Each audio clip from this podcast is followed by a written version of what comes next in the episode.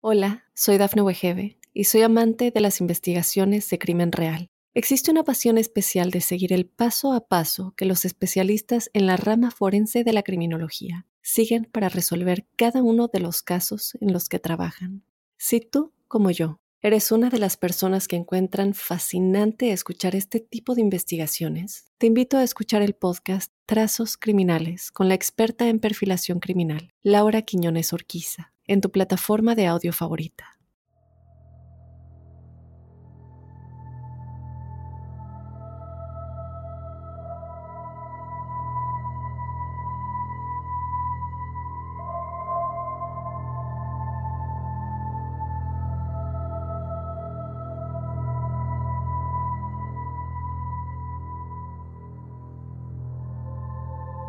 Hola crípticos, bienvenidos a otro episodio de Testimoniales Crípticos. Mi nombre es Daphne Wegebe. Yo te doy la bienvenida a otro jueves lleno de historias paranormales y sobrenaturales que ustedes nos hacen llegar. Yo te recuerdo que tú puedes ser parte de este episodio. Lo único que tienes que hacer es mandarnos tu historia paranormal o sobrenatural a códicecríptico.gmail.com y estamos tratando como siempre de darle espacio a todos y a cada uno de ustedes en el episodio de hoy vamos a tener puras historias escritas, por tanto yo las voy a compartir con mi propia voz. Pero ya sabes, como siempre, tú nos puedes mandar un audio o la puedes mandar de manera escrita también. Siempre nos gusta darles esa opción en caso de que ustedes la quieran contar con su propia voz. Y bueno, el día de hoy tenemos unas historias eh, bastante impresionantes y yo creo que ya es hora de empezar. Yo te invito a que te quedes y también te invito a que te suscribas o nos sigas en cualquier aplicación en la que nos estés escuchando para que te lleguen notificaciones de cada episodio que publicamos a la semana. Entonces, bueno, sin más, vamos ya a comenzar. Hola Dafne, mi nombre es Paulina, puedes decir mi nombre. Yo soy originaria de Colombia, pero hace ya mucho tiempo vivo en Estados Unidos. Mi historia sucedió a principios del 2010, cuando me mudé con mi ahora exnovio. Yo llegué a Estados Unidos como au pair. Yo también, Paulina, Ah, bueno, para los que no sepan qué es un au pair, un au pair es em, una persona que no tiene que ser solo Estados Unidos, puedes ir a Canadá u otras partes del mundo. Llegas como niñera, básicamente, y te quedas con una familia con la que vives eh, y lo único que tienes que hacer es tener unas horas de cuidar a los niños durante el día, llevarlos a la escuela o a sus actividades y mientras también vives la experiencia de vivir en otro país y tener en donde vivir eh, por un sueldo porque obviamente te pagan y nada, es una experiencia muy padre y bueno, al final obviamente si tú quieres buscar experiencias profesionales o estudiar, que es lo que yo en lo personal hice, puedes quedarte en ese país si se te da la oportunidad. Entonces, bueno, Paulina, me da mucho gusto que otra persona por aquí nos escriba. Creo que es la primera persona que nos comenta que era un au pair. Entonces, bueno, la historia continúa.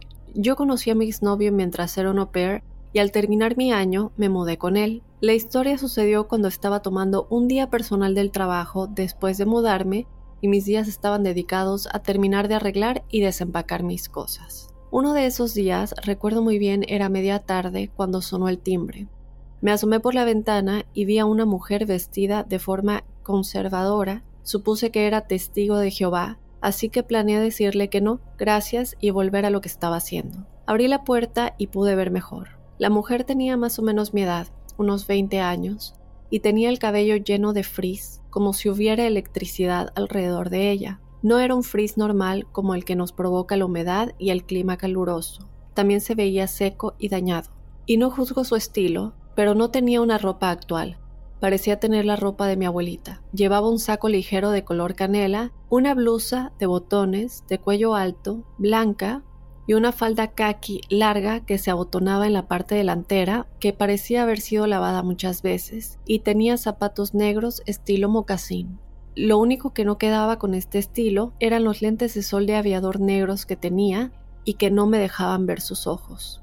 Abrí la puerta pero dejé el mosquitero cerrado. Me preguntó que si Scott, mi entonces novio, estaba en casa. Empecé a decir que no, él no estaba en casa, pero luego mi instinto comenzó a hacer efecto. Le pregunté qué necesitaba y me tendió un plato de papel envuelto en papel aluminio. Me dijo que hizo eso para Scott, que él la ayudó el otro día y quería agradecerle. Eso me hizo un poco de sentido.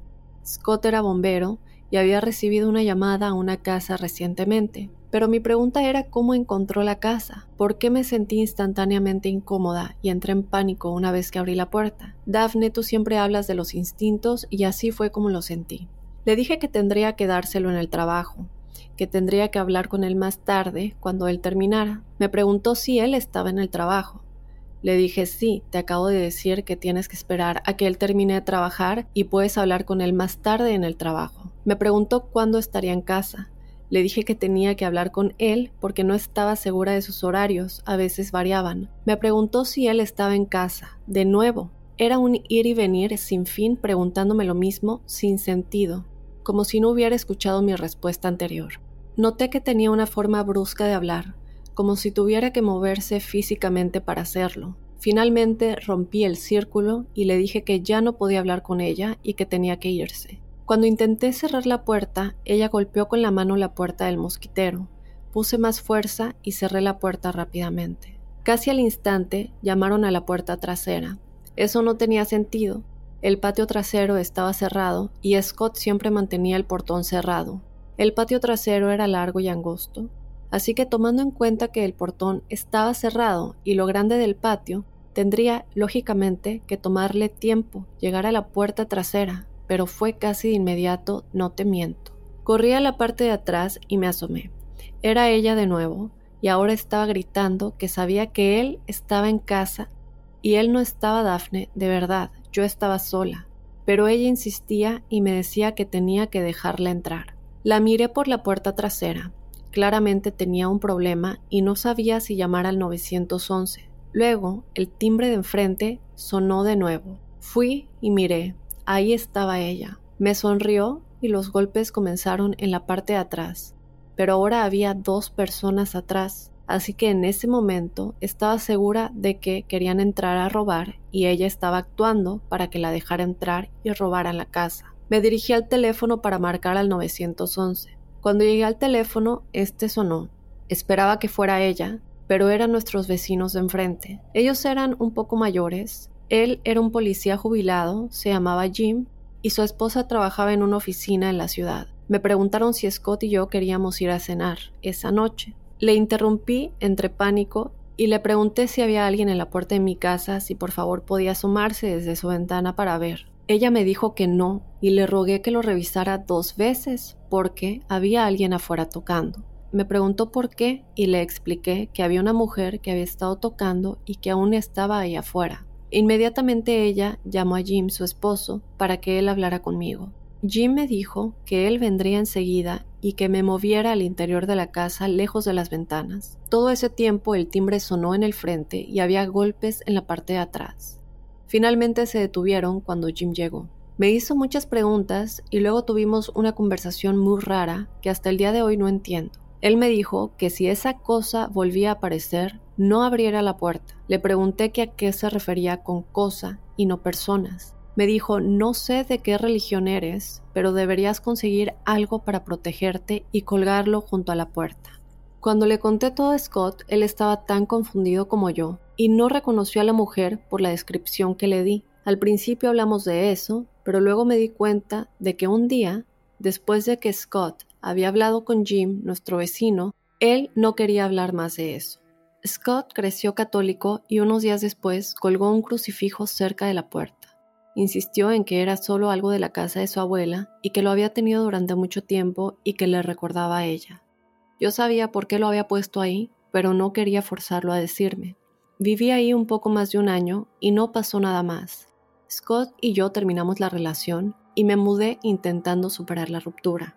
Alrededor de un año después de que me mudé, Scott me llamó diciéndome que pensaba que me gustaría saber que Jim había muerto, o sea, el vecino.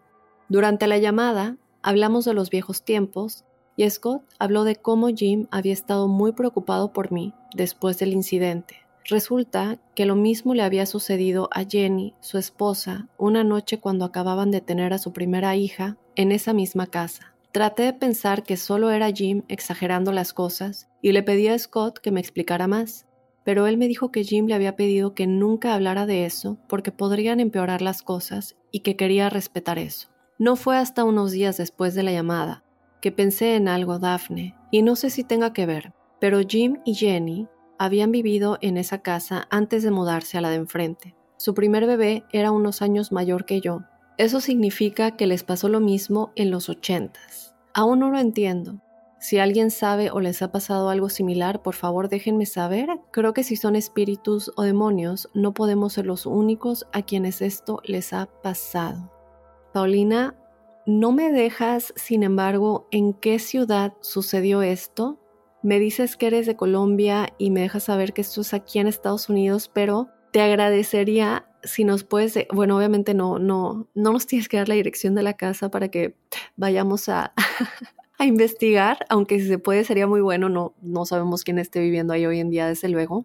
No sé qué decirte, para mí por lo que tú me dices, podría tal vez ser la casa, porque lo que tú me cuentas es que esto había sucedido por lo que tú crees en los ochentas y luego se mudaron a la casa de enfrente. Entonces, a lo mejor sí puede ser la casa. Es posible que tal vez ellos, porque a mí me parece que el vecino sabía muy bien qué era lo que estaba sucediendo, porque se refirió a eso como cosa y tampoco quería que hablaran de eso y que estaba muy preocupado por ti, pero me parece que él tenía como miedo de alguna consecuencia de que algo pudiera pasar si se seguía hablando de eso, tal vez como un tipo de invocación a estos espíritus, pero yo sin duda creo que tiene que ver con la casa.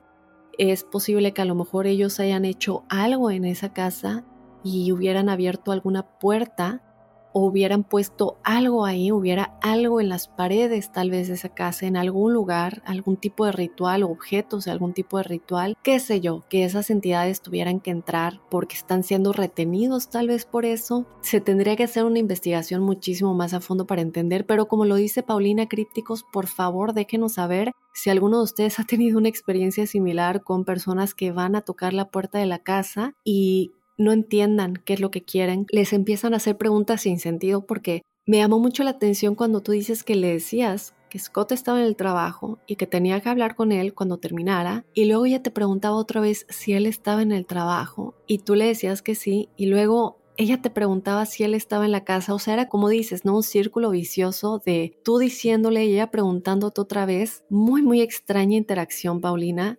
Esperemos que cualquier persona que vuelva a vivir en esa casa no le suceda, si es que tiene que ver con la casa, ¿verdad? Eh, pero bueno, Paulina, yo te mando un abrazo muy grande y gracias por contarnos esta historia realmente escalofriante. Vámonos con otro testimonial crípticos. Hola Dafne, mi nombre es Daniela, te saludo desde Costa Rica y te autorizo a decir mi nombre y de dónde soy. Me encanta el podcast y me ayuda mucho a concentrarme en el trabajo. Yo tengo dos historias que me gustaría compartir. Mi familia y yo hemos vivido en el mismo barrio toda la vida, tanto así que mi abuela vivió aquí toda su vida, igual que mi mamá y mis tías. Entonces te podrás imaginar que conocemos a mucha de la gente en el lugar. Por algunos años y por temas de estudio, yo me fui a vivir con mi abuela materna a otra ciudad y hace como cuatro años volví a vivir con mi mamá. Un día, cuando iba saliendo de la casa para el trabajo, me encontré a la vecina de enfrente, saliendo de su casa. Ella se acercó a mí y me saludó. Me dijo que se alegraba de verme también después de tanto tiempo y me preguntó por mi hermanita. Me dijo que hacía mucho tiempo no la veía y que el día anterior la había visto y le había sorprendido lo grande que estaba. Luego de eso, me pidió que le saludara a mi mamá y a mi tía y que le había dado mucho gusto verme. Me dio una palmada en la espalda y me fui para mi trabajo. En la noche, cuando llegué del trabajo, estaba cenando con mi mamá, mis hermanas y mi tía cuando les empecé a contar que ese mismo día en la mañana me había topado con la vecina y que por dicha la había visto muy bien. Ella era alcohólica y pasaba muy enfermita. Les conté lo que habíamos hablado y me pidió que le saludara a mi mamá y a mi tía. Cuando terminé de contarles, mi tía y mi mamá se pusieron muy pálidas y en sus caras se veía que tenían mucho miedo. Yo les pregunté que qué pasaba y me explicaron que justo esa vecina tenía dos años de haberse muerto por cirrosis hepática y que era imposible que yo lo hubiera visto esa mañana. Me asusté mucho y ellas pensaron que les estaba jugando una broma, pero mi hermano corroboró la historia, ya que les dijo que él me había visto hablando con una señora cuando salí de la casa para el trabajo, solo que no prestó atención a quién era. Desde ese día siempre salí con miedo para mi trabajo, pero nunca más volví a ver a la vecina. La otra cosa que me gustaría contarte es que antes de iniciar la pandemia, a mí me tocaba ir a trabajar a San José, la capital de Costa Rica, y un día me tocó entrar a las 6 de la mañana. El autobús que me llevaba al trabajo me dejaba como a 900 metros del trabajo. Ese día me bajé del autobús y empecé a caminar hacia el trabajo. Delante mío iba un señor bastante mayor y le costaba mucho caminar. Iba agarrándose de la pared y caminaba muy despacio. Se paró en una casa a tocar el timbre y empezó a llamar a alguien. Llamó varias veces, pero nadie salió. Entonces siguió caminando y dobló en la esquina que estaba al final de la calle. Cuando yo pasé por la casa donde el señor estaba llamando, salió una señora y me preguntó si yo había visto quién había tocado tan insistentemente, a lo que yo le respondí que era un señor mayor, y le escribí cómo era. También le dije que había dado la vuelta en la esquina, que muy probablemente si lo seguía lo iba a encontrar porque iba caminando muy despacio. La señora salió de la casa bastante rápido y dobló en la esquina. Yo seguí mi camino hacia el trabajo y cuando llegué a la esquina la señora venía llorando. Me dijo que no había visto a nadie y me preguntó de nuevo cómo era el señor y me preguntó si le estaba molestando o si lo que le estaba diciendo el señor era cierto. Yo le respondí que no le estaba mintiendo y que de verdad había visto a un señor y que lo había visto bien porque me pareció muy tierno y me parecía muy extraño que no se viera porque de verdad iba caminando muy despacio. Hubiese sido muy sencillo alcanzarlo con solo caminar rápido. Entonces, la señora me dijo que el señor que yo le describía era igual a su papá, solo que su papá había muerto dos semanas atrás, que ella le había estado pidiendo verlo una última vez que le dolía mucho no haber salido a tiempo. Para serte muy honesta, Dafne, me dio mucho miedo. Le di el pésame a la señora y caminé tan rápido como pude a mi trabajo. Me gustaría saber tu opinión acerca de lo que me pasó. Un abrazo, mucha luz y prosperidad en todos tus proyectos. Muchísimas gracias, Daniela. Te mando un abrazo muy grande hasta Costa Rica. Y creo que es obvio que puedes ver espíritus que siguen aquí. También al final me comentas que tienes más historias por tanto, yo creo que habrá un poquito de similitud a esta, ¿cierto? Habrá un poquito de similitud en cuanto a que ni siquiera escuchas ruidos o tienes sensaciones. Tú ves a las personas físicamente como si estuvieran vivas y de alguna manera tal vez tener un poquito más de atención para saber si estás tratando con un ser que ya falleció en cuerpo físico y que tal vez quieren un poco de guía, que tú que puedes verlos y hablar con ellos, sin duda tal vez les podrías dar. Entonces, Daniela, si este es el caso, un don definitivamente a desarrollar. Lo que me da mucho gusto es que ninguno de estos te ha tratado como de asustar, pero tampoco te piden ayuda directamente, algo a explorar. Yo te agradezco mucho que nos hayas mandado tu historia y me quedo en espera de las demás. Vámonos con un último testimonial. Hola Dafne, primero que nada me da gusto saludarte. Yo te escucho desde el otro podcast y autorizo a que cuentes mi historia, pero prefiero quedarme anónima. Yo tengo una hija de la edad de 6 años. Cuando ella tenía la edad de 3 años, veía algo. Yo no sabía qué era, pero cuando pasaba eso, ella solo se trepaba a la cama llorando, cubriendo sus ojos y sus oídos con una cobija, y decía, ahí está. Yo le decía, ¿quién? Y solo se tapaba los ojos y lloraba. Nunca me respondía quién era. Cabe aclarar que no lo hacía tan seguido, pero cuando pasaba se asustaba mucho y yo solo la abrazaba. Pero un día igual lloró y se trepó a la cama, cubrió sus ojos y oídos y dice, ahí está, a lo cual yo volví a preguntarle, ¿quién? Y me dijo, es una mamá con un vestido largo blanco. Y le dije, dime en dónde está y con su dedito me decía que en el techo. Yo no supe cómo reaccionar. Empecé a gritar, vete, déjala en paz. Mi mamá me había comentado que si uno les dice groserías a estas entidades, se van. No sé si sea un mito, pero lo recordé y empecé a decirle groserías y le preguntaba a mi niña, ¿ya se fue? Y decía, no, ahí está, y señalaba. Y cada que se movía, mi hija solo me apuntaba con el dedo dónde estaba. Después de algún tiempo, nos mudamos a otra casa y no volvió a ver nada. Después, los cuatro años, ella empezó a dormir sola en su cuarto. Cabe aclarar que ella duerme con la luz apagada, no tiene lámparas ni nada que le dé luz cuando duerme. Ahora, a la edad de seis años, seguía durmiendo sola, no le daba miedo la oscuridad, hasta hace una semana atrás. Un día de repente, Íbamos en el carro hablando de qué íbamos a comer y en medio de la plática me dice, mami, ¿por qué los payasos son malos? Aclaro que ella jamás ha visto ningún payaso, ni de cerca, ni en ningún evento al que la hayamos llevado. Y le respondí, ¿por qué dices eso, hija? Y me dice, es que cuando me vienen a ver son muy malos, se ríen. Y ella imitó cómo se ríen los payasos que ella mira. Y me quedé helada. Solo le dije, pero tú nunca has visto un payaso de cerca. Y me dijo, mamá, son malos. Le dije, no son malos, solo hay personas diferentes. Dafne, me quedé sin palabras, no supe qué contestarle.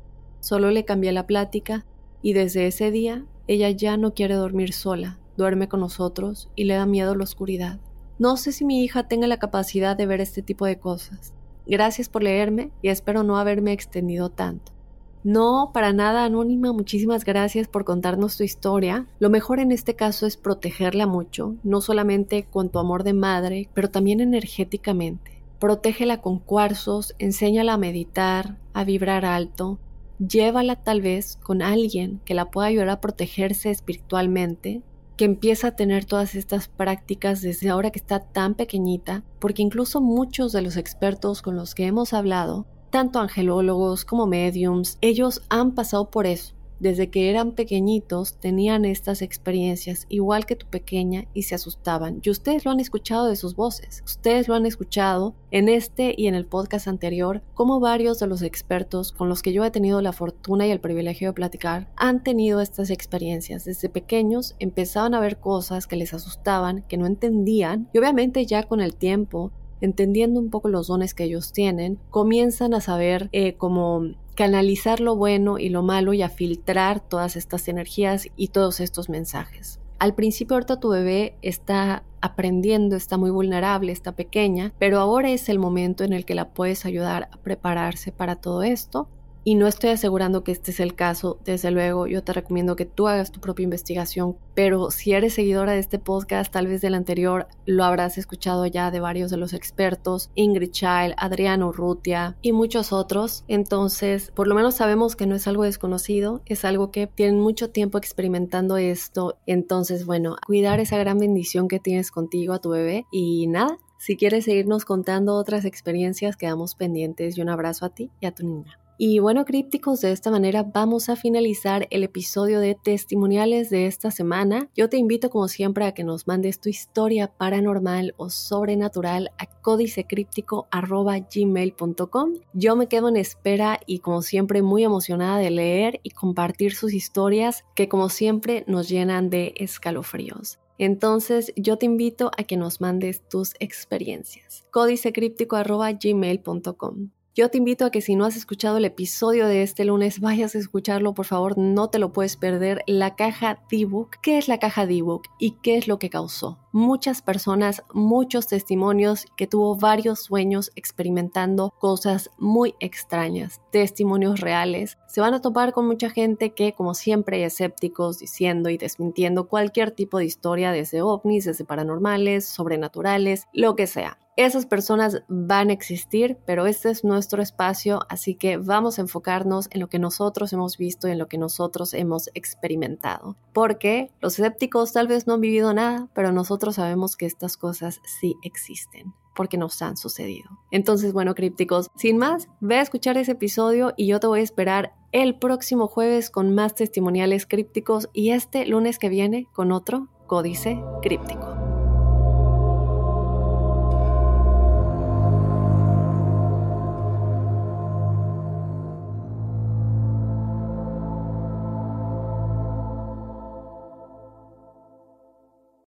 Soy Dafne Wegebe y soy amante de las investigaciones de crimen real. Existe una pasión especial de seguir el paso a paso que los especialistas en la rama forense de la criminología siguen para resolver cada uno de los casos en los que trabajan. Si tú, como yo, eres una de las personas que encuentran fascinante escuchar este tipo de investigaciones, te invito a escuchar el podcast Trazos Criminales con la experta en perfilación criminal, Laura Quiñones Orquiza en tu plataforma de audio favorita.